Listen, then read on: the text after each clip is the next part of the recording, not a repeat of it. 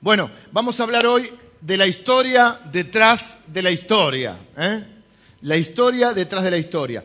Les voy, le pedí a Alejandra, para que no les canse tanto mi voz, eh, además me saqué una muela esta semana.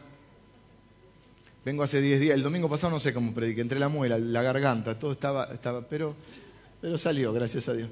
Eh, y hoy salió la muela el martes, así que estoy con, ah, medio así, pero estamos bien. Eh, Ale va a leer el relato, ahora se habla mucho del relato, ¿vieron? El relato. Y depende de qué lado estás, hay un relato. Bueno, este es el relato de los acontecimientos, la historia, digamos, la que se ve a simple vista, la que mayormente conocemos. Vamos a ver en unos minutos, vamos a pensar y a reflexionar en la historia detrás de la historia. Vamos a ponernos de acuerdo aquí. No importa si usted es católico, protestante o evangélico. ¿Cuál es el pensamiento de la cristiandad o de los cristianos? ¿De qué, de qué depende todo? Depende de si asumimos que la Biblia es la palabra de Dios. Católicos, protestantes, evangélicos, asumimos que la Biblia es la palabra de Dios. ¿Estamos de acuerdo? La Biblia es la misma. ¿Sí? Es la palabra de Dios. Entonces, nuestra, no, no vamos a basar en nuestra opinión en este caso. Porque cuando uno busca la verdad, sí, cuando hay opinión, decir, bueno, es tu verdad, es mi verdad. Está bien, pero nosotros partimos en este caso, y lo hacemos cada domingo en las enseñanzas, que la Biblia es la palabra de Dios. La Biblia es la verdad. Sí es la palabra de Dios. Sí somos cristianos, creemos que la Biblia es la palabra de Dios. Por ejemplo, el pueblo judío cree que el Antiguo Testamento, la Biblia está dividida en un Antiguo Testamento y en un Nuevo Testamento. ¿eh? Es, la Biblia se escribió a lo largo de 1500 años, son 66 libros. Y la mayoría de los autores no se conocieron entre sí. Sin embargo, hay una unidad temática desde el Génesis al Apocalipsis. El Génesis es un libro eh, adjudicado a Moisés, como lo, que los judíos llaman la Torá, o el Pentateuco, que son los primeros cinco libros de la Biblia, Génesis, Éxodo, Levítico, número y de, Números y Deuteronomio. Así que tenemos 66 libros, más de 40 autores de la Biblia. En los libros hay profecía, hay historia, hay poesía, hay narración, hay un, cúmulo de géneros literarios. Es el libro más vendido en la historia. Es el libro más leído en la historia, es el libro más traducido a mayor cantidad de idiomas, la Biblia. Eh, se ha eh, milagrosamente llegado a nuestros días. No, se escribía la Biblia, sino había libros, había algunos rollos. Los rollos más antiguos se conocen como los rollos del Qumran, que se encontraron en 1946 por ahí, en una cueva. ¿eh? Ahora, la Biblia llegó hasta nuestros días, en muchos casos, sobre todo todo el Antiguo Testamento, de forma casi oral iban, porque la enseñanza, el, mandato de Dios era, esto se lo vas a enseñar a los hijos y a los hijos de tus hijos, porque Dios sabía que la única manera de que perdure en el futuro es poniendo personas y convicciones en el futuro. Así que desde el Génesis al Apocalipsis hay una unidad temática que nos habla de Jesús y de un Salvador. De eso quiero hablarles en un momento. Entonces, lo que vamos a leer ahora es leer el relato. Partiendo de esta base, vamos, no es que obviamente respetamos, cada uno tiene su opinión, pero partiendo de la base que si estamos acá y somos si somos judíos, creemos en el Antiguo Testamento, 350 profecías sobre Jesús. Si somos católicos, o evangélicos, o protestantes, creemos que la Biblia completa es la palabra de Dios. ¿sí? Entonces vamos a leer la palabra de Dios a ver qué dice sobre Jesús. Toda mi enseñanza de hoy está fundada en versículos de la palabra de Dios. Ale nos va a leer el relato del capítulo 2 del Evangelio de Lucas. Mateo y Lucas son los dos evangelios que mencionan el nacimiento de Jesús. En esos días Augusto César ordenó levantar un censo en todo el mundo. Este primer censo se, realizó cuando Cirineo era gobernador de Siria. Para inscribirse, cada uno iba a su propia ciudad. Y José subió de Galilea, de la ciudad de Nazaret, a Judea, a la ciudad de David, que se llama Belén, por cuanto era de la casa y de la familia de David, para inscribirse con María, su esposa, que estaba encinta. Cuando ellos estaban allí, se cumplieron los días en que el niño había de nacer y dio a luz a su hijo primogénito. Lo envolvió en pañales y lo acostó en un pesebre, porque no hubo lugar para ellos en el mesón. En esa región había pastores que pasaban la noche en el campo cuidando sus rebaños.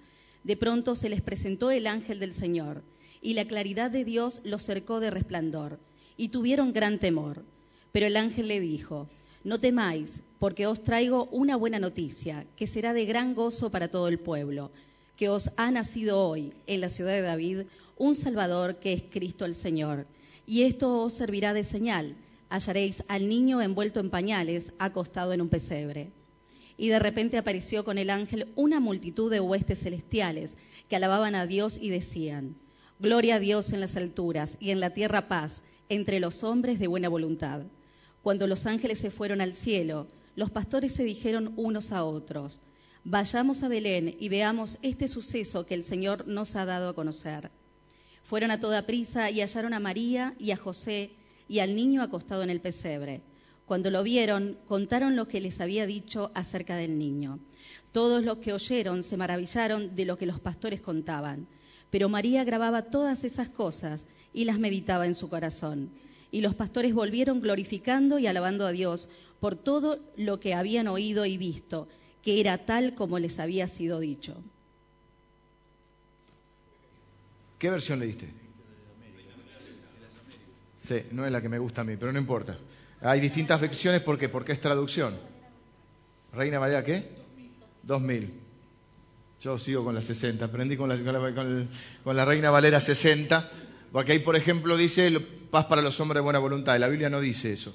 Eh, la traducción es buena voluntad para con los hombres. O sea, no es que Dios tiene eh, no es que los hombres tienen buena voluntad, Dios tiene buena voluntad. Eso cantaban los ángeles. Jesús es el símbolo de la buena voluntad de Dios para con los hombres. Después se fue cambiando, entonces la gente dice, brinda y dice buena voluntad para, eh, paz para los hombres de buena voluntad. No dice eso, dice que los ángeles cantaban gloria a Dios en las alturas, paz en la tierra, buena voluntad para con los hombres. Dios tiene buena voluntad. El nacimiento de Jesús es la muestra de la buena voluntad. detalle menor. Vamos al relato entonces. María vive en un pueblito, un caserío de 200 personas. María es ejemplo de nuestra fe. María no es objeto de nuestra fe. Algunos dicen, los protestantes no quieren a María. Amamos a María, la admiramos como la mujer que eligió Dios para llevar en el vientre a Jesús. María es extraordinaria. Seguramente es una de las mejores mujeres que ha vivido sobre la tierra. No es objeto de nuestra fe, es ejemplo de nuestra fe. Es decir, nosotros no creemos que María sea una salvadora, porque Jesús dijo, yo soy el camino, la verdad y la vida, nadie viene al Padre si no es por mí. El apóstol Pedro, para muchos el primer papa, dijo, no hay otro nombre bajo el cielo dado a los hombres en el cual podamos ser salvos. Solo en Jesucristo hay salvación. Ahora, entonces, aclaro esto, ¿a María la queremos? Sí. ¿La amamos? Sí. ¿La, admiramos? Sí. Es ejemplo para nuestra fe, porque era una piba de 14 o 15 años, probablemente analfabeta, de un pueblito de 200, de 200 casas, que se animó a a creerle a Dios a riesgo de perder al amor de su vida, que era José, a riesgo de perder su reputación y aún su vida, porque las personas que quedaban embarazadas en esas condiciones las llevaban a una plaza y hasta las podían apedrear. María tenía un guion para su vida, un sueño para su vida, y Dios vino y le cambió el guion. Y ella dijo, hágase conmigo conforme, acá yo soy una sierva de Dios, hágase conmigo. 14 o 15 años tenía. Ahora, de ahí a ponerle un vestido celeste, una corona, y, no era así María. María era una chica común, probablemente andaba descalza, juntaba leña, en un pueblito muy humilde, en Nazaret. Estaba enamorada de José. José era un poco más grande, José era un carpintero, no eran pobres, tenían una dignidad no es que ellos no tenían casa, ahora vamos a ver por qué nació en el pesebre, tenía una dignidad del trabajo. Jesús trabajó en la carpintería de su padre. José, cuando estaban desposados, desposados es como un poco más que lo que ahora se llamaba, o lo que hace entonces años se llamaba el compromiso, que es un compromiso. El desposorio era más que eso, era un casamiento legal, pero no se consumaba. Así que nosotros creemos en el nacimiento virginal de Jesús. Entonces, ¿qué pasa? Cuando José se entera que está embarazada, intenta dejarla, porque dice, debe estar con otro. Como era un hombre que sabe tratar a una mujer, y los hombres que saben tratar a una mujer no hablan de las mujeres ni de la propia ni de la ajena, la trata de dejar en secreto, sin difamarla. Se va a dormir pensando en esto, se le aparece un ángel. Esto, esto que estoy contando está en Mateo. Hoy leímos Lucas, está en Mateo, los dos que cuentan la infancia de Jesús. Entonces le dice el ángel, no la dejes, es verdad, el Espíritu Santo Ah, ella va a concebir del Espíritu Santo. José le cree, asumen juntos la humillación, la vergüenza de un pueblito que estaría hablando, ah, el Espíritu Santo, imagínense. ¿eh? Las viejas tomando mate diciendo, ah, el Espíritu Santo. ¿eh? Asumen eso y siguen adelante. Hay un censo. ¿Por qué hay un censo? Porque querían cobrar impuestos. Entonces, eh, el pueblo judío estaba bajo el imperio romano. Entonces, para cobrar impuestos y para saber también los hombres que contaban para la guerra, hacen un censo. Cada uno tenía que ir al lugar donde había nacido. Por ejemplo, si vos naciste en San Luis, tenía que ir a San Luis. Si vos naciste en Córdoba, tenías que ir a Córdoba. Y a tus eh, corrientes, ¿no? Eh, vos tenías que ir a Valencia. Eh, entonces, ¿qué pasó? van de camino porque la familia, no solo eh, él, sino la familia de José era de Belén, cumpliendo una profecía de 700 años antes, que le, eh, un profeta eh, que dice, este, Belén Efrata no sos la más chiquita de las ciudades, porque de vos va a salir el Salvador, 700 años antes de Cristo. Hay profecías que tienen 800 o 700 años antes de Cristo. Van camino, María con la panza así, todas las mujeres que dieron a luz acá saben lo que es eso, eh, imagínense en el auto vos diciéndole a tu esposo, no podés ir más rápido que el semáforo, que el aire acondicionado no anda, al lomo de burro, para hacer 80 kilómetros hasta Belén, con la panza así. Miren si no es digna de admirar María. Qué mujer. En un momento le dice José, no doy más. Llegan, no hay lugar en el hotel, no es que ellos no tenían casa y vivían en un pesebre toda su vida, ellos tenían casa, se trasladaron por el censo entonces no hay hotel, como cuando pasa acá en Semana Santa. Y bueno, imagínense, estaba por ser Navidad, estaban todos fin de semana largo, no había nada. Entonces eh, el mesonero, un mal tipo, no le hace lugar. Al menos le hubiese dado su cama a una mujer así embarazada. Entonces ella lo tiene en el pesebre. Aparecen los ángeles, bueno, eh, empiezan a cantar a los pastores, los pastores vienen, acuérdense que los reyes magos no llegan. Y entonces, ¿qué es lo que cantan los ángeles? ¿Qué es lo que le dicen los ángeles a los, a los pastores? Los pastores estaban cerca y después, por el anuncio del ángel, van. Le dicen, no temas, porque he aquí os doy nuevas. ¿Qué son nuevas? Noticias. Buenas noticias. ¿Cuánto necesitamos recibir buenas noticias? Todo el día mala noticia, todo el día.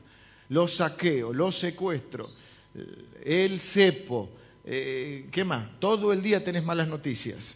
¿Mm? Pero acá hay buenas noticias, de gran gozo noticias que traen alegría. ¿Quién no quiere recibir buenas noticias? Serán para todo el pueblo. No son solo para los ricos, son para todos. Que os ha nacido hoy en la ciudad de David. ¿Cuál es la ciudad de David? Belén, porque el rey David era de Belén. Un Salvador que es Cristo. Acuérdense que Cristo es un título, no es un nombre propio. El Cristo es el que esperaban los judíos y el que ahora eh, nosotros reconocemos que Jesús. Cristo quiere decir Mesías, ungido, enviado. Por eso Jesucristo es más que un nombre, es una declaración teológica. Jesús es el nombre que como cada uno tiene, el nombre humano. Gustavo, Darío, Jesús. Cuando uno dice Jesucristo está diciendo Jesús el Cristo. Jesús el Mesías, Jesús el enviado. El apóstol Pedro dice, tú eres el Cristo, el Hijo del Dios viviente, el Cristo, el que ellos esperaban. Entonces dice, ha nacido el Cristo, el Señor. Les ha nacido un Salvador, las señales que van a encontrar un nene envuelto en pañales. Aparecen un montón de ángeles que cantan. Siempre te tocaba ser de ángel a vos, mi amor, y yo siempre Baltasar. Gloria a Dios en las alturas, en la tierra, paz, buena voluntad para con los hombres. Los ángeles cantan que Dios tiene buena voluntad. La gente cree que Dios es malo y los va a castigar. Dios tiene mala prensa porque muchos religiosos nos han enseñado mala prensa. Eh, Dios te va a castigar, Dios te va a castigar. Ahora vamos a hablar igual un poquito de eso para que tenga, eh, porque hay una salida. Ahora, este es el relato, ¿sí? Los pastorcitos, el pesebre, el pan dulce, comemos los turrones, nos sube la presión, quedamos con los ojos así, tiramos los petardos, están los parientes que queremos, los que no queremos, y este para qué vino, y que yo hago toda la ensalada, y este no hace nada, y el otro que trajo el helado, y, ya sabemos toda la historia que hemos mencionado eh, en estos domingos, nos hemos reído un poco, más está la soledad de quien está solo, está el recuerdo del que no está, está el recuerdo de cuando nuestros, nuestros, quizá los más abuelos acá, de cuando nuestros hijos eran, eran chicos y esperaban eh, a Papá Noel. Hay un montón de cosas que tienen que ver con la Navidad, pero esos son sustitutos de la Navidad. Dijimos que esta serie se llama Navidad es Jesús. Jesús quiere decir eh, el Salvador, porque Jesús el nombre es hebreo es Josué, que quiere decir Salvador, libertador. Ahora, ¿cuál es el relato detrás del relato? ¿Cuál es la historia que cuenta la Biblia a lo largo de 1500 años, en 66 libros, escrito por más de 40 autores. ¿Cuál es la historia? ¿Por qué vino Jesús? Si Jesús es un salvador, ¿de qué me tiene que salvar? ¿Cuál es el mayor problema que yo tengo? Vamos a amargarnos un poquito la vida esta mañana. ¿Cuál es el problema que usted, cuál es el mayor problema que usted tiene? Todos tenemos problemas, no se pongan espirituales, hablemos de problemas. Yo tuve una semana con la muela, por ejemplo. Además se me fundió la camioneta. ¿Qué más quieres saber? Hay gente que dice, usted pastor, usted sí no tiene problema, ¿eh? siempre está sonriente, atento. Yo también tengo problemas. Me hace una remera que diga, yo también tengo problemas. Ore por mí, que Dios lo escucha. Sí, me escucha, usted también lo escucha, pero yo también tengo problemas. Dígame, ¿qué problema tiene usted? ¿Tiene alguna deuda? ¿Le llegó una carta documento? Carta documento. Vieron que hay unos que, escriben carta documento que le van a embargar todo, son todos mentiras. Mentira, ¿vieron ese el informe de América? Miren un poquito de tele, así yo tengo... ¿Cuál es su problema? ¿Bajar de peso? Ahora no, ahora van a subir de peso. Bajar de, ¿Vieron el programa de bajar de peso? ¿Cómo se llama? Cuestión de peso. Todos los gorditos somos macanudos hasta que nos sacan la comida. ¿eh? Nos sacan la comida, y nos entramos a pelear entre todos. Hay uno de espiole bárbaro. Uno dice, el gordito macanudo mientras está comiendo. Le sacaste la comida y se empiezan a... en todos lados, ¿eh? Te peleaste con tu novio. No te preocupes, decía una, ¿eh? una mujer grande, el que se pierde ese hombre no sabe lo que gana. ¿Cuál es tu problema? ¿Que te querés casar? ¿Cuál es tu problema? ¿Que te querés separar? ¿Cuál es tu problema? ¿Que el príncipe azul ya es una rana?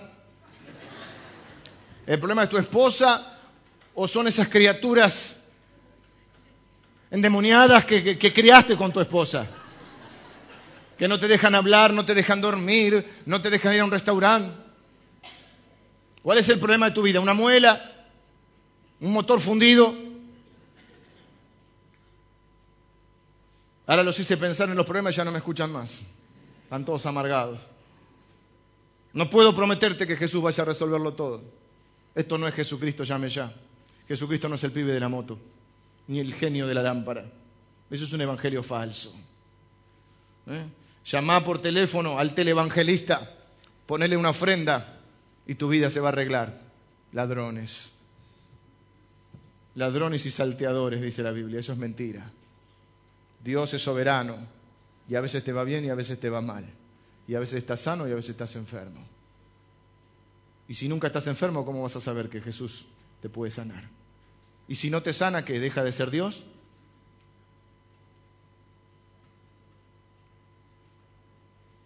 ¿Cuál es tu mayor problema hoy? Pensa un minuto, amárgate un segundo conmigo. Qué mal gusto que tengo, ¿no? El día de la Navidad. Pensa tu problema. Te quedaste sin trabajo, no soportás a tu jefe. Sos el jefe y no te soportás a vos mismo. No querés pensar. Los jubilados. Eh, tenés que ir al banco ahora. El otro día yo voy, a veces le, le cobro a mis papás, ¿viste?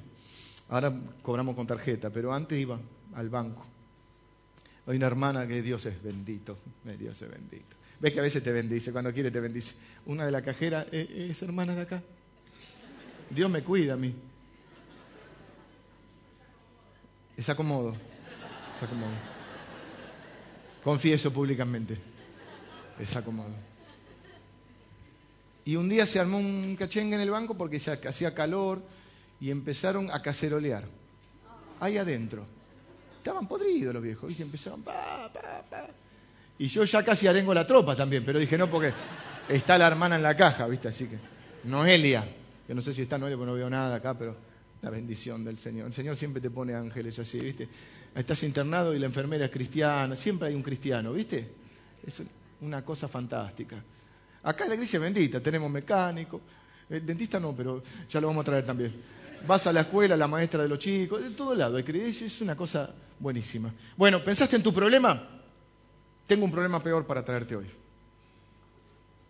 ¿Cómo vengo, eh? ¿Pensabas que eso es tu problema? ¿Estás enojado y trastornado por eso? Tengo un problema peor.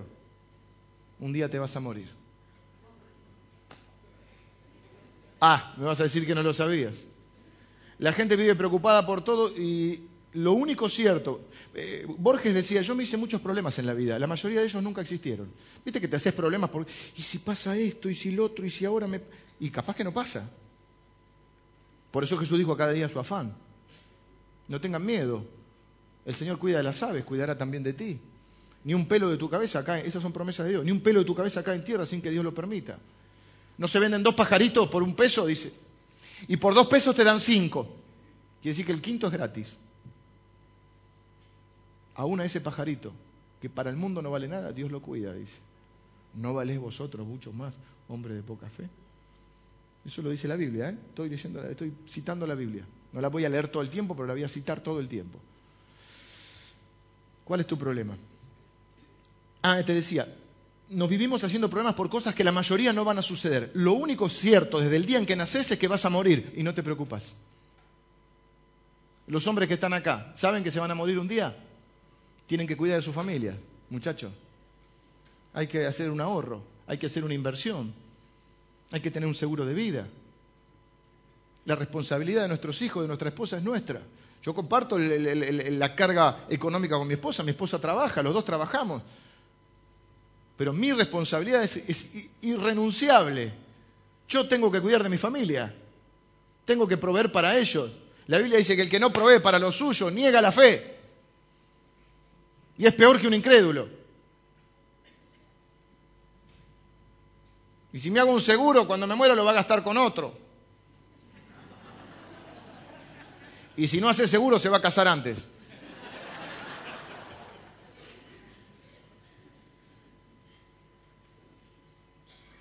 Había una propaganda muy dura, ¿no? Yo, estudié marketing, ¿ustedes se acuerdan? Había una propaganda muy dura que nunca salió al aire porque fue tan choqueante que las testean con gente primero. Y era que se moría el tipo, una empresa de seguros de vida, se moría el tipo y estaba como en Estados Unidos, que son esos parques, bueno, ahora también. Y ponían el cajón, y en el cajón y ponían a poner la bicicleta, el televisor, claro, todo lo que perdían, porque a veces no es el problema que se muera, el problema es lo que deja. Mire que dice, necio, lo que has provisto de quién será, y algunos son tan necios que no han provisto. Vivimos como si nunca fuéramos a morir, y es de mal gusto. Es de mal gusto que yo venga acá, un tipo educado, están mis papás delante, que les venga a hablar de la muerte el día de Navidad. Qué desubicado. Pero todos nos vamos a morir. Vivimos como si fuéramos eternos.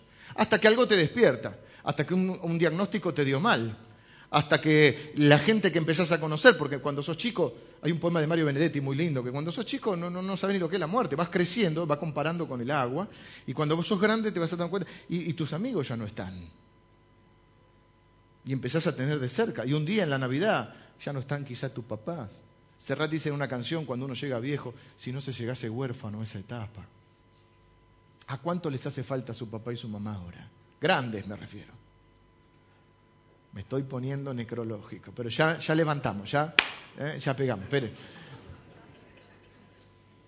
Te vas a morir. Y nadie va. Convengamos que es el mayor problema, ¿sí o no? O vos decís, no sé si pagar la deuda o morirme. Salvo los japoneses que se matan por el honor, el resto no paga. ¿Sí? Ay, estoy preocupado. Si, yo estoy preocupado por la camioneta, me toque vacaciones, la muela. Pero si tuviera algo, si alguien me da un mal diagnóstico, todo eso pasa a un segundo plano. ¿O no? No, que el plomero no vino y se me rompió la canilla. Bueno, llamalo a Virardo que te arregla el. No, dice, no lo llame. El plomero no vino de golpe te dan un mal diagnóstico y la canilla te importa nada. ¿Sí o no? ¿Están conmigo acá? Sí, dice el pastor Mascotena siempre. ¿Están conmigo? ¿Están ahí? Ahora, tengo otra peor. ¿Cómo vine hoy? No levanto más después de esto. ¿Sabes que tu mayor problema no es la muerte? Hay un problema después de la muerte, hay otro problema mayor. Porque si evidentemente el problema es la muerte, Jesús hubiese terminado su misión en la tierra. Porque Jesús vino y lo resucitó a uno que se llamaba Lázaro, que era amigo suyo. Le dijo, Lázaro, ven fuera. No le dijo, levántate y anda, como el expresidente mencionó. Levántate y anda, le dijo a un paralítico. A Lázaro le dijo, ven fuera. Y Lázaro salió tipo la momia de, de 100% lucha. Y es de ya, habían pasado tres días, estaba ya podrido porque el cuerpo se pudre. ¿Ok? Sabemos eso. El cuerpo no es lo que va a resucitar. Entonces, si Jesús puede, y resucitó a varios muertos, entonces Él demostró su poder sobre la muerte. Entonces uno podría pensar, bueno, acá se terminan los problemas, vamos a dejar la historia ahí, vamos todos caminando con Jesús y cuando nos morimos, Jesús nos resucita y nosotros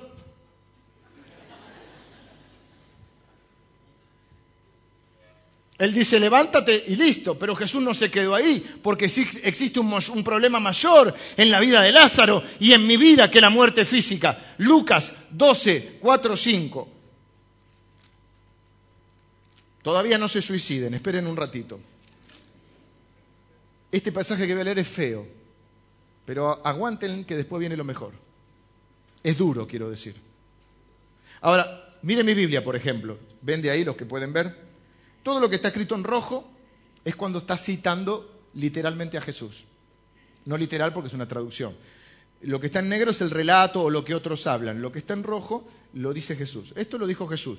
Biblia, repito, cristiana, sea católica, protestante. Esto usted lo va a encontrar en Lucas capítulo 12, versículo 4, 5. Dijo Jesús, ¿a quién se debe temer? ¿No? Dice, mas os digo, amigos míos, no temáis a los que matan el cuerpo y después nada más pueden hacer. O sea que hay un problema mayor que la muerte. No le tengan miedo al que te puede matar, hay otro problema mayor. Pero os enseñaré a quién debéis temer. Temed a aquel que después de haber quitado la vida tiene poder de echar en el infierno. Si os digo, a este temed. No se venden cinco pajarillos por dos cuartos, con todo ni uno de ellos está olvidado delante de Dios.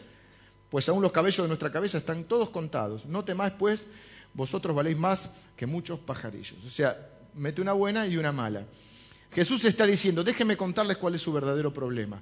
Tu verdadero problema no es que vas a morir, tu, tu, verdadero problema es que después de ello vas a estar delante de Dios y Dios tiene poder para quitarte la vida eternamente, para castigarte por la eternidad, a causa de algo que se llama pecado y que merecemos. La Biblia también lo menciona como segunda muerte. Todos morimos. Luego algunos resucitan para salvación y otros resucitan para condenación. Los que resucitan para condenación se les llama la segunda muerte, y sí que morís eternamente. Lo que otros llaman el castigo eterno o el infierno. A nadie le gusta hablar del infierno. ¿eh?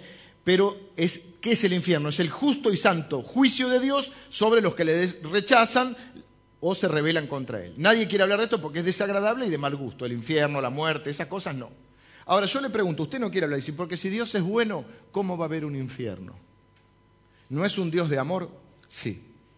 Pero dentro de la, esencia de Dios, Dios es bueno, Dios es todo amor, la Biblia dice Dios es amor, pero la Biblia dice que Dios es santo, usted canta por acá, muchas veces cantamos Dios es santo, Dios es justo y Dios es verdadero. Cuando vemos las atrocidades que suceden en este mundo, y cuando muchos culpables quedan sin castigo, usted y yo queremos que haya un Dios justo, queremos que haya una justicia, dice la gente cuando salen los juicios, creo en Dios y en la justicia. Usted quiere justicia, yo quiero justicia. Cuando usted ve las atrocidades que ocurren en este mundo, usted quiere que cada uno pague por eso. Es lo que se llama infierno. En nuestro corazón hay algo que nos dice que eso no está bien. No está bien que haya dictadores que diezmen a pueblos enteros. No está bien que haya habido y haya torturadores. No está bien que un hombre abuse de una, de una niña. No está bien. Y queremos que haya justicia. Queremos la justicia humana y queremos la justicia divina. Queremos un Dios justo y santo que castigue el pecado. No está bien que la gente sea abandonada, lastimada o asesinada.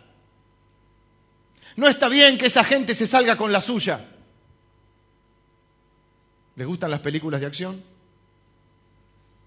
Qué momento tan hermoso cuando el héroe hace justicia. Y saca una... La otra me prestaba una hidrolavadora y me sentí igual. Un fracaso lo mío, ¿no? Pero me prestaba una hidrolavadora y yo dije, I got the power. Claro, vos ves al malo, porque a te lo pintan malo, porque el malo es malo. Nunca es americano el malo, che siempre, viste, musulmán o, ¿cómo se llama? O, antiguamente eran los alemanes o los japoneses. Los rusos, los rusos, una gente mala. Acá no podemos decir a los rusos, estamos llenos de rusos. a los rusos son buenos. Y entonces el americano todo ensangrentado, los vietnamitas. Qué malos son los vietnamitas, de Rambo. Entonces Rambo, todo ensangrentado, saca una no sé qué y hace... A decir, sangre. En el fondo, ¿qué es? Tu sentido de justicia. Mi maestra me decía cuando era chico, una de mis maestras, usted va a ser abogado, defensor de pobres y ausentes. Y me reí porque fui a la escuela este año y una de las maestras, no la maestra de este año, una maestra que tuvo Jero eh, en estos años, le dijo, él va a ser abogado, pero siempre anda defendiendo a los... Y yo dije, hijo de tigre.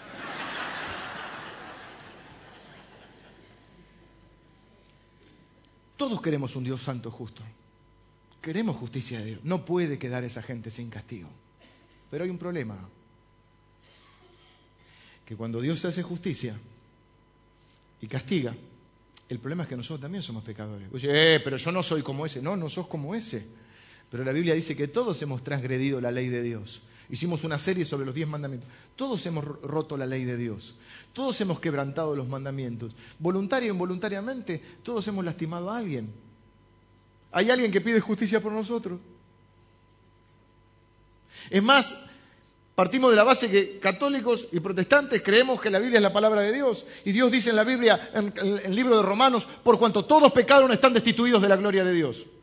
Dios miró desde los cielos para ver si había un justo. No hay, un, no hay justo, dice la Biblia, no hay quien entienda, no hay quien busque a Dios. Todos se desviaron a una.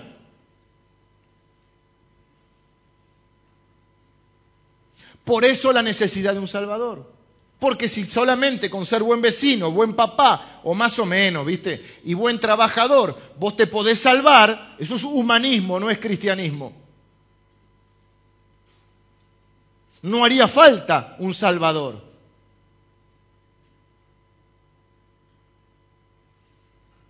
Dios miró, también eh, Romanos, eh, eh, el apóstol Pablo cita un, salmo. Dios miró desde los cielos, dice, para ver si había un justo, no hay ninguno ni uno.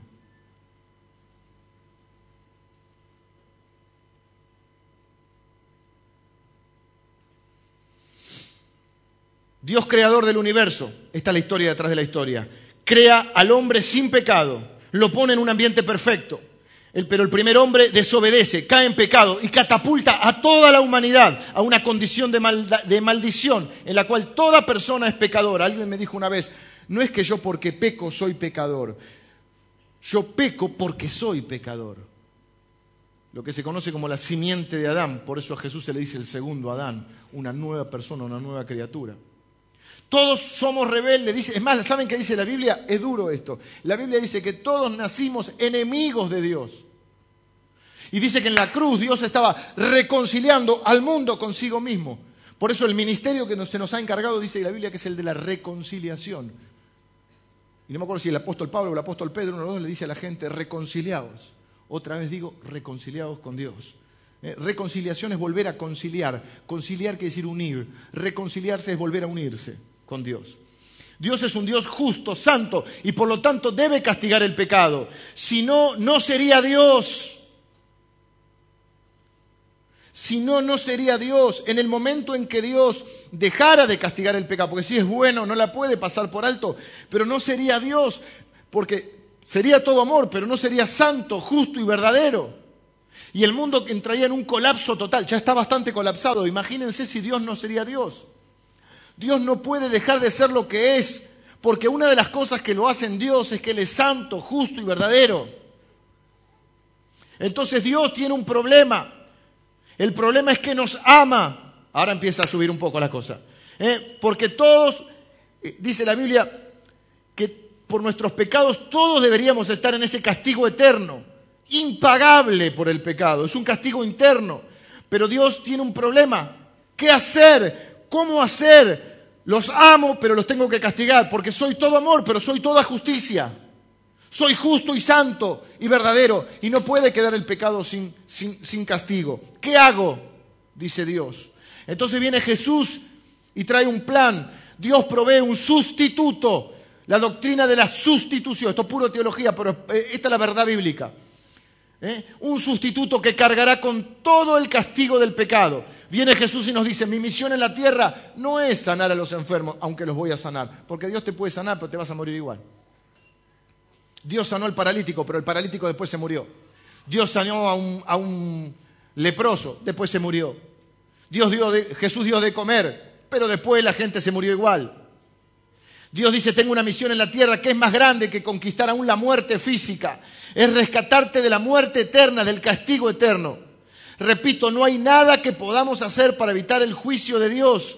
No hay forma que Él deje de ser justo y santo, pues si no, no sería Dios. Pero viene Jesús y anuncia la cosa más increíble, una idea, un plan que nosotros jamás hubiésemos imaginado. Dios, lleno de amor por los pecadores, Dios Padre, decide que mandará a Dios Hijo. Acuérdense que la Trinidad, Dios Padre, Dios Hijo y Dios Espíritu Santo. Dios Padre, lleno de amor por los pecadores, decide que mandará a Dios Hijo, la segunda persona de la Trinidad, para que se convierta en hombre, porque Jesús, para morir por nuestros pecados, tiene que ser hombre para morir por los hombres. Pero tiene que ser Dios para poder cargar con un pecado infinito en, un breve lapso de tiempo. Esto es difícil de entender. Esto es lo que se llama la encarnación. El Evangelio de Juan empieza diciendo, el verbo se hizo carne y habitó entre nosotros y vimos su gloria, gloria como del unigénito, Hijo de Dios, lleno de gracia y de verdad. Entonces, la, teoría la teología de la encarnación es esta. Jesús no es un ser creado, Jesús es Dios, es la segunda persona de la eternidad. Dios vino al mundo y se hizo uno de los nuestros, se mudó de barrio. Dice Filipenses, se despojó a sí mismo y se hizo hombre, porque para pagar por los pecados tenía que ser hombre. Pero para poder pagar por unos pecados que a nosotros nos costaría la eternidad, tiene que ser Dios, porque Dios vive en otro tiempo. Así que Dios entra al mundo, toma forma de hombre, vive una vida santa, sin pecado. Si Él hubiese pecado, Él hubiese muerto por sus pecados. Él puede morir por mi pecado y por tu pecado porque Él fue sin pecado. Por eso la Biblia dice, al que no conoció pecado, por nosotros Dios lo hizo pecado, para que nosotros fuésemos hechos justicia delante de Dios. O sea, es justo que Dios nos salve ahora, es justo. Porque Cristo hizo justicia. O Dios hizo justicia en la persona de Cristo. Él vive una vida sin pecado, pero a pesar de eso muere ejecutado como un criminal.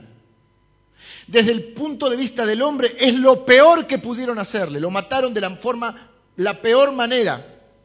Murió desnudo. El arte lo presenta mm, con unos trapos. No, por eso a las dos, a las 2, 3 de la tarde, a las 3 de la tarde Dios oscureció, la tierra se hizo de noche el día, para que Dios pudiera cubrir a su hijo la vergüenza de la desnudez. Jesús murió desnudo, en la muerte más vergonzosa y humillante, aunque no me voy a detener ahí. Y dijo, Padre, perdónalos, no saben lo que hacen. Dijo también, consumado es, hecho está. No hay que agregarle nada a la salvación. No es cuestión de que te portes un poquito mejor. Si te portas mejor, te va a ir mejor en la vida. Las obras no le sirven a Dios, te sirven a vos. La salvación no es por obras, es por la fe en Cristo Jesús. Dice la Biblia en el libro de Efesios, porque por gracia sois salvos por medio de la fe. Y esto no de vosotros, pues es don de Dios. Don quiere decir regalo, pues es don de Dios. No por obras para que nadie se gloríe. Pero ¿cómo? ¿Tengo fe y no tengo obras? ¿Puedo ser malo? No, porque Dios cambia tu corazón. ¿Eh? Y si tenés malas obras, te va a ir mal en la vida. Pero la salvación es por la fe. Jesús dijo, hecho está, no dijo, falta algo. Desde el punto de vista del hombre es lo peor que pudieron hacerle, pero desde el punto de vista de Dios o desde el punto de vista divino, es lo mejor que Dios pudo hacer porque Dios puso sobre él el castigo de todo el pecado de todas las personas que creerán a través de él, a través de la historia. Repito, Dios puso sobre él el castigo de todas las personas que a través de la historia creerán en él. Por eso dice la Biblia en una profecía 800 años antes de Cristo, o 700 y pico, en Isaías, dice, molido fue por nuestros pecados, o molido por nuestras rebeliones. El castigo de nuestra paz fue sobre él.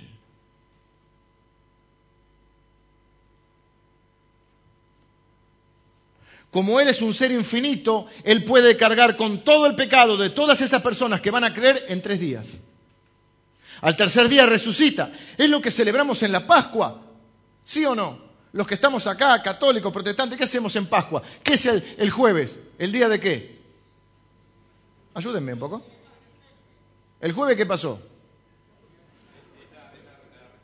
Es arrestado, está la cena. ¿Viernes? ¿El viernes? No, no, no, no, no, me voy a Mar de Ajón, no, no, esa es otra historia. El viernes muere. ¿Y el domingo qué hace? Resucita al tercer día, como lo había dicho él. ¿Sí? Y es el domingo de Pascua, el domingo de qué? De resurrección. ¿Qué celebramos en la resurrección? Que Jesús vence la muerte, el pecado y a Satanás en la cruz. En tres días carga con todo el castigo de la humanidad. Por eso necesitamos un Salvador que nos salve de qué? Del castigo eterno. En tres días satisface completamente la justicia de Dios. Dios Padre, Jesús presenta en esos tres días, esto lo está en el libro de Hebreos, en la Biblia también, Dios, Jesús presenta el sacrificio que hizo delante de Dios y Dios acepta el sacrificio.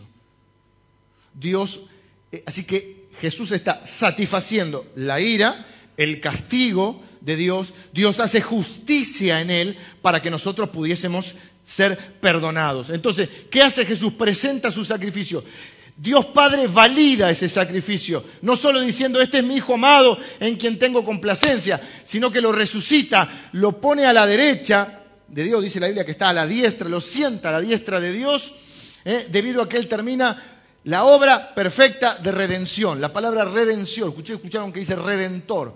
Un redentor es alguien que paga el rescate, es alguien que nos rescató. Lo que hace Jesús es nuestro redentor. Nosotros estábamos muertos, dice la Biblia, en nuestros delitos y pecados no estábamos en el reino de Dios. Los niños sí están en el reino de Dios. Después, cuando vos transgredís la ley de Dios, no estás en el reino de Dios.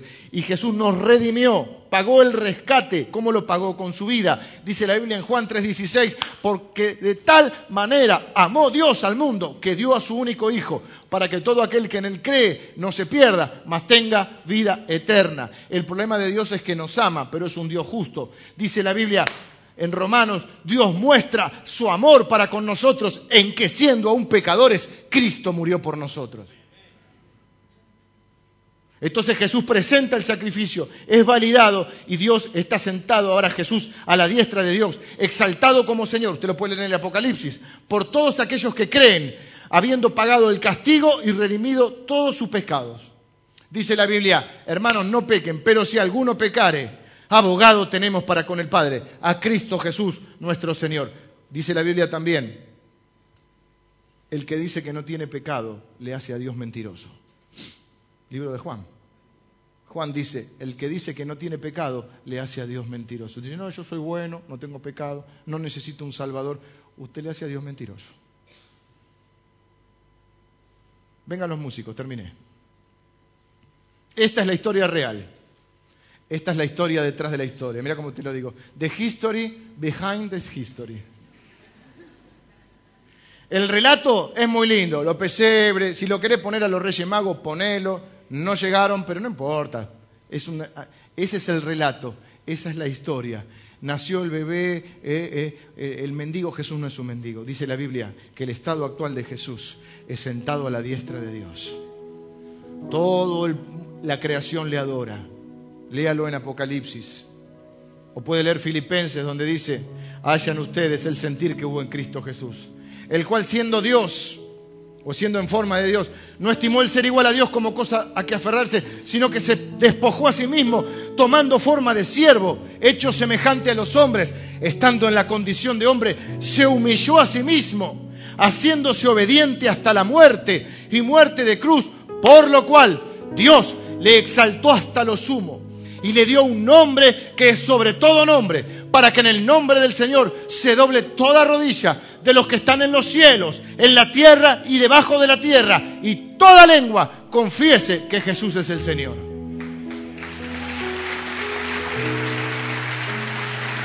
Escúcheme, hoy, hoy le decimos Señor a cualquiera, Señor tiene hora.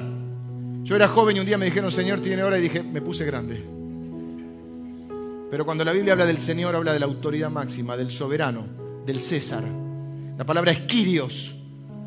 Toda lengua confiese que Jesús es el Quirio. Todo un día Jesús va a volver. Nadie sabe el día y la hora. No crea todas estas giladas que dicen. ni que le toquen el timbre, y le dicen que viene mañana. Nadie sabe. La Biblia dice que Jesús vendrá como ladrón en la noche y nadie sabe el día que vendrá. Andan anunciando apocalipsis por ahí. Pero un día vendrá. Y toda rodilla se doblará delante de él. De los dictadores, de los violadores, de Hitler, de Napoleón, pero no todo el mundo tendrá la eternidad. Solo tendrán la eternidad los que hayan creído en ese Salvador. Entonces, el estado actual de Jesús es en el trono. Jesús no está en el pesebre hoy.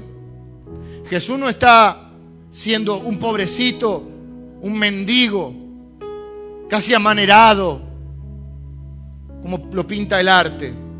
La Biblia dice que eres rey de reyes. Epa. Señor de señores. Toda la autoridad la tiene Él. Toda la adoración es para Él. Dice la Biblia que le adoran. La creación le adora. Los peces del mar le adoran.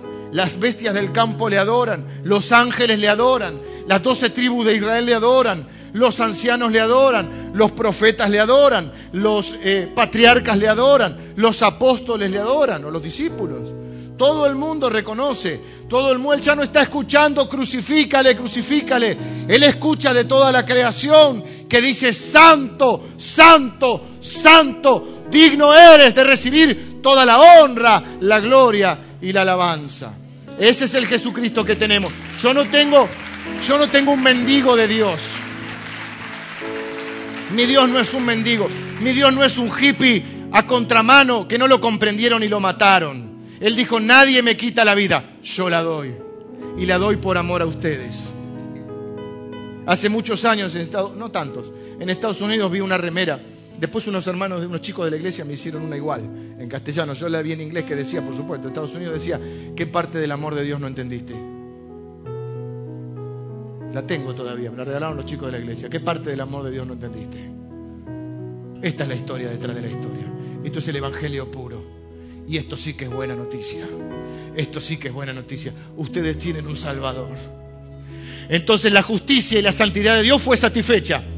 Pero nosotros, que somos gente culpable, podemos ser perdonados y salvados y tener vida eterna. Esto es lo que yo llamo el Evangelio. Este es el verdadero Evangelio.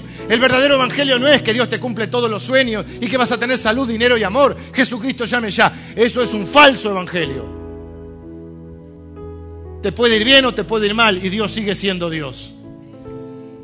El Evangelio no es que si te portas un poquito mejor y subís la escalerita te vas a salvar. No, está en la Biblia. La Biblia sabe que dice que Dios mira nuestras obras y nuestras obras son trapos de inmundicia. Y lo tengo que decir aunque es un poquito fuerte. Los trapos de inmundicia en el Antiguo Testamento. Está en la Biblia eso eran los paños que usaban las mujeres en el periodo. ¿Y usted quiere impresionar con sus obras a Dios? Porque por gracia soy salvo. Gracia quiere decir favor inmerecido. Porque por gracia soy salvos por medio de la fe. ¿En quién? En el Salvador. Y esto no de vosotros. No por obras, para que nadie se gloríe. Esto es lo que yo llamo el verdadero evangelio. A esto me dedico, a predicar del verdadero evangelio. Tu problema no es los kilitos de más. Tu problema no es el auto roto, tu problema no es la muela, tu problema no es tu esposa. Bueno. No es tu mayor problema. Te quiero, mi amor. Tengo que ir a casa. Tu problema no es la muerte. Tu problema es qué vas a hacer después de la muerte. Porque todos estaremos delante de Dios. Y vos le vas a decir, no, lo que pasa es que yo fui un buen vecino. Adiós. Yo no tengo pecado.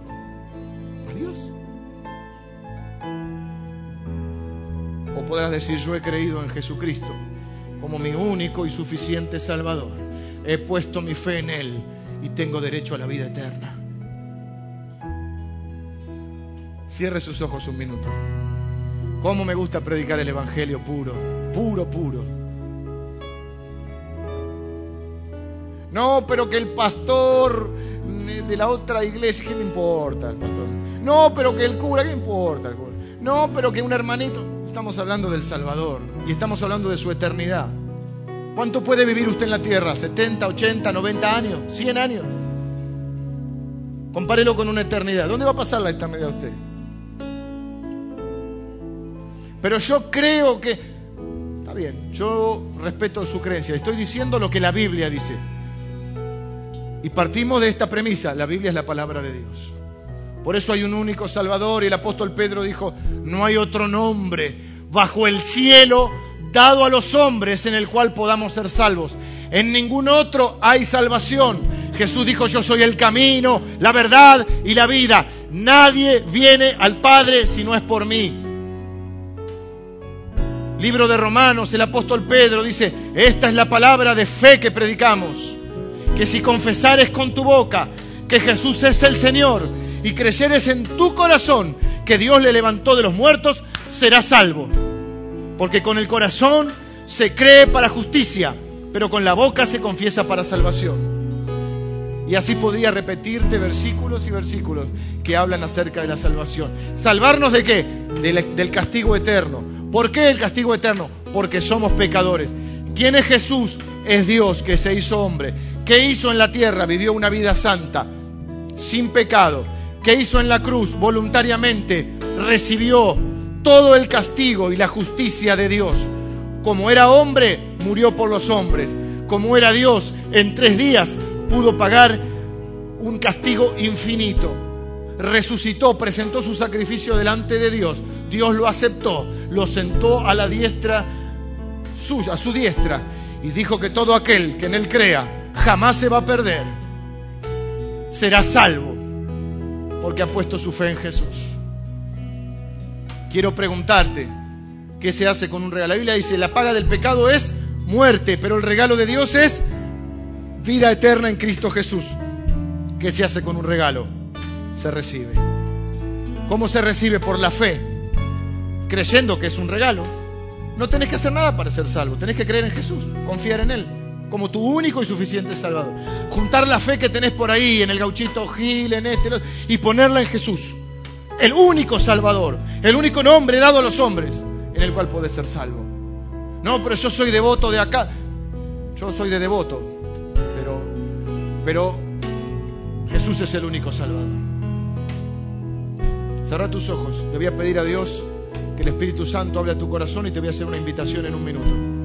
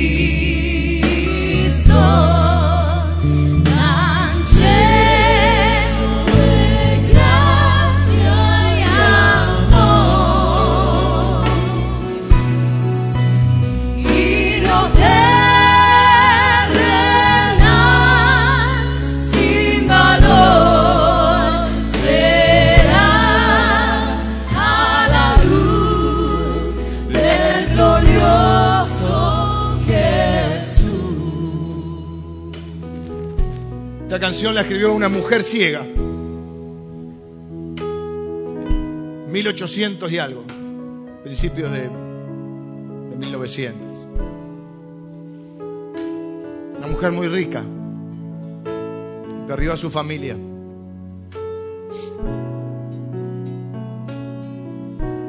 A mí me importa lo terrenal y yo sé que a todos nos importa, pero esta canción nos hace dimensionar y este mensaje también.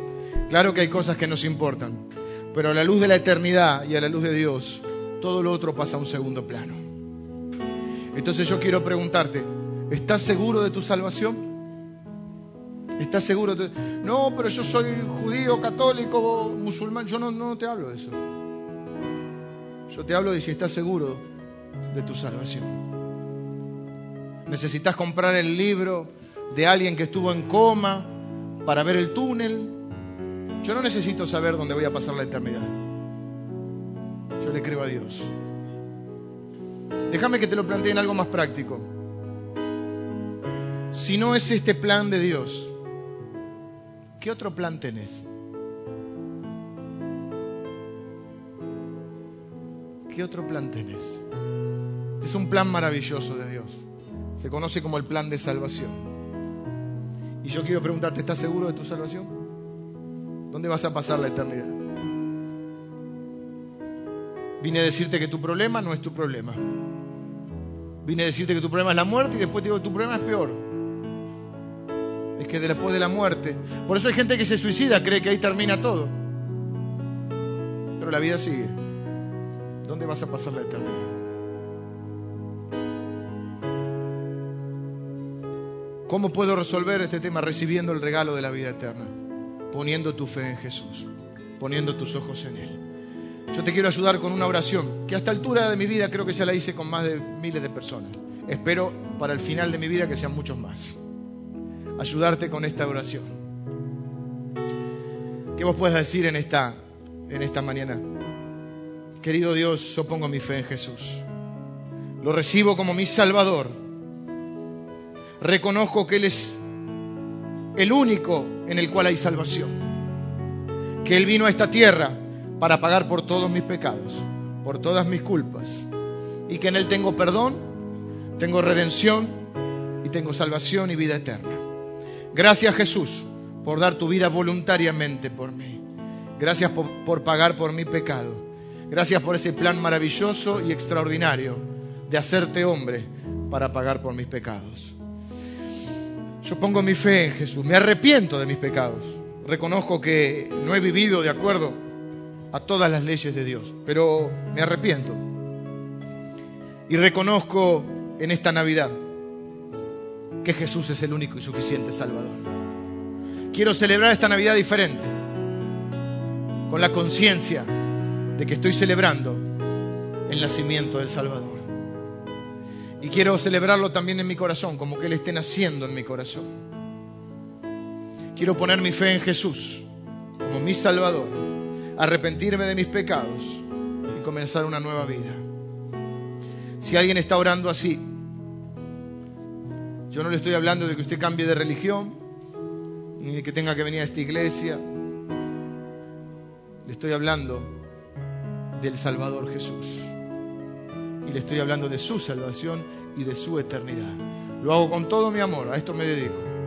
No me interesa demasiado que usted venga, aunque me gustaría no me interesa su ofrenda, no me interesa ninguna otra cosa que usted hoy entienda que Jesús murió por usted, dio su vida por usted, porque le ama. Este mensaje de amor me ha me ha cautivado, se ha apoderado de mí y dedico mi vida a enseñar sobre el Salvador y sobre su palabra. La escritura no significa nada si no la entendemos. Y yo le pido a Dios cada domingo que me ayude a que sea más entendible, a enseñarla. Pero este es el mensaje, esta es la palabra de fe que predicamos. Yo quiero preguntarle con todo respeto y con todo mi amor, ¿usted oró así? Acuérdese que dice, si confesares con tu boca que Jesús es el Señor y creceres en tu corazón, o sea que hay que creer y hay que reconocerlo a Jesús. Le pido que usted me levante su mano derecha, si usted ha hecho esta oración. Mano derecha en alta, Dios le bendiga, Dios le bendiga. Mano derecha en alto. ¿Por qué razón usted se va a ir de este lugar sin la seguridad, Dios te bendiga, sin la seguridad de la salvación? Jesucristo dijo que era Dios. Yo le voy a decir algo más. Buda no dijo que era Dios. Mahoma no dijo que era Dios. Gandhi no dijo que era Dios. Jesucristo dijo que era Dios. O es el mentiroso más grande de la historia y el ser más despreciable de esta historia, o es Dios. Y queda en usted creer. Él murió para que todo aquel que en Él cree no se pierda, mas tenga vida eterna. Repito, no me interesa ni su religión, ni su ofrenda, ni nada. Me interesa que usted entienda que estamos celebrando el nacimiento del Salvador. Que un pan dulce no le va a cambiar la vida. Que un gordito con los renos no le cambia la vida. Que un arbolito es un adorno que no le puede cambiar la vida. Que solo Jesucristo puede darle vida eterna. Y usted está tranquilo, que pase lo que pase en esta tierra, usted tiene una eternidad con Cristo. Dice la Biblia, Cristo en nosotros es la esperanza de gloria. La esperanza de gloria. ¿Quién más oró así? Mano derecha en alta. Yo no quiero que le dé vergüenza, ¿sabe por qué? Porque Él no se avergonzó de morir por usted en la cruz. Y yo no me avergüenzo, dice la Biblia del Evangelio, porque es poder de Dios para salvación a todo aquel que cree. Dice la Biblia, la palabra de la cruz es locura para el que se pierde. Es una locura creer esto. Y muchos quizás estén pensando, esto es una locura. La Biblia dice, el apóstol Pablo dice, yo sé que para muchos la palabra de la cruz es locura, pero para los que creen es poder de Dios. Por eso voy a preguntar última vez y voy a orar.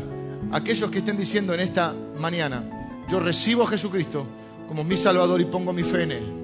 Recibo el regalo de la vida eterna. Quiero tener una oración. Quiero pedirle a Dios que escriba su nombre en el libro de la vida. Hay un libro que dice la Biblia. Viejo himno decía, cuando allá se pase lista yo estaré. ¿Va a estar usted ahí? Depende de esto. Mano en alta voy a orar. Señor, en el nombre de Jesús, te doy gracias porque tú eres nuestro Salvador, nuestro único y suficiente Salvador, nuestro único y suficiente Salvador. Te doy gracias, Señor, porque diste la vida por nosotros porque siendo nosotros pecadores, nos amaste de tal manera que diste tu vida por nosotros. Y nosotros creemos que tú eres el Salvador. Y ponemos nuestra fe en ti. Y recibimos el regalo de la vida eterna. Recibimos el Espíritu Santo en nuestro corazón. Señor, creemos que tú eres el único Dios verdadero. Que no hay otro nombre bajo el cielo dado a los hombres en el cual podemos ser salvos. Y ponemos nuestra fe en ti. Ahora, Señor, todas las personas que levantaron la mano. Yo te pido que ahora escribas sus nombres en el libro de la vida, Señor. Que ese día, cuando se pase lista, a su nombre puedan responder. Señor, ahora te pido que les salves, que perdones todos sus pecados, que le des un nuevo corazón, que les des el Espíritu Santo. Te reciben en sus corazones, Señor, como el único y suficiente Salvador. Ponen su fe en ti. Yo proclamo tu palabra que dice que nada ni nadie les podrá separar jamás de tu amor. Ni la vida, ni la muerte, ni ninguna cosa creada los va a separar de ti. Así que los bendigo. Los declaro tus hijos por la fe. Por gracia reciben el regalo de la salvación. En el nombre de Jesús. Amén. Amén.